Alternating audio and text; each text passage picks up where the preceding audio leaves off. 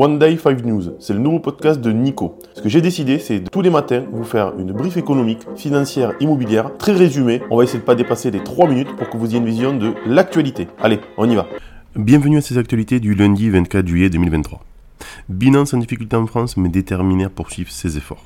Binance, la plus grande plateforme de trading de crypto-monnaies au monde, rencontre des difficultés en France avec des comptes dans le rouge. Cependant, l'entreprise reste déterminée à persévérer dans ses efforts pour développer sa présence sur le marché français. Malgré les défis financiers et réglementaires, Binance continue d'investir dans l'innovation et de se concentrer sur la satisfaction de ses clients. L'entreprise a exprimé son intention de continuer à travailler avec les régulateurs français pour garantir sa conformité et améliorer ses services. La dynastie Rothschild se retire de la bourse. La famille Rothschild, une dynastie historique dans le monde de la finance, a décidé de se retirer de la bourse. Les actions de la holding familiale ont été retirées de la cote de la bourse de Paris. Cette décision marque une nouvelle ère pour la dynastie Rothschild qui entend privilégier un fonctionnement plus discret et moins exposé aux fluctuations du marché financier. Cela pourrait également signifier un recentrage sur ses activités traditionnelles du groupe et une approche plus conservatrice en matière de gestion financière. Élection en Espagne. Pedro Sanchez réussit une remontada épique bloquant la droite. Pedro Sanchez, le Premier ministre sortant espagnol, a réalisé un exploit remarquable lors des dernières élections, bloquant la route à la droite. Sa victoire a été saluée comme une remontada impressionnante, renversant les pronostics politiques et réaffirmant sa position de leader au sein du gouvernement espagnol. Cette victoire renforce le bloc de gauche et pourrait avoir des implications significatives pour l'avenir politique du pays.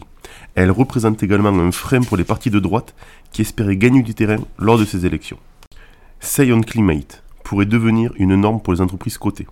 Say on Climate, un concept qui donne aux actionnaires le droit de voter sur les stratégies climatiques des entreprises, pourrait devenir une pratique courante pour les entreprises cotées. Ce système encourage une plus grande transparence et responsabilité des entreprises en matière d'impact climatique.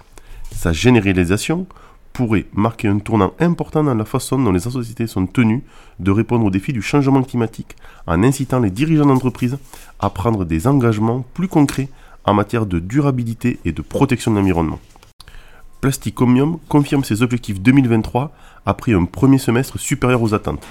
Plasticomium, le spécialiste des pièces automobiles, a confirmé ses objectifs pour 2023 suite à un premier semestre meilleur que prévu. Cette annonce est une bonne nouvelle pour les investisseurs et démontre la résilience de l'entreprise malgré les défis persistants de la chaîne d'approvisionnement automobile mondiale. La gestion efficace de l'entreprise et sa capacité à s'adapter aux conditions du marché lui ont permis de maintenir une trajectoire positive. Allez, on part sur l'analyse. Les marchés financiers ont débuté la semaine en prêtant attention particulière aux indices PMI, ces baromètres essentiels de l'état de l'économie mondiale. Ils permettent de juger l'évolution des conditions d'affaires et peuvent signaler des tendances économiques futures. Dans ce contexte de reprise économique mondiale, il est primordial pour les investisseurs de suivre de près ces indices. Leur interprétation peut influencer les marchés significativement avec des décisions d'investissement et des orientations stratégiques des acteurs du marché. Allez, c'est tout pour aujourd'hui, je vous dis à demain.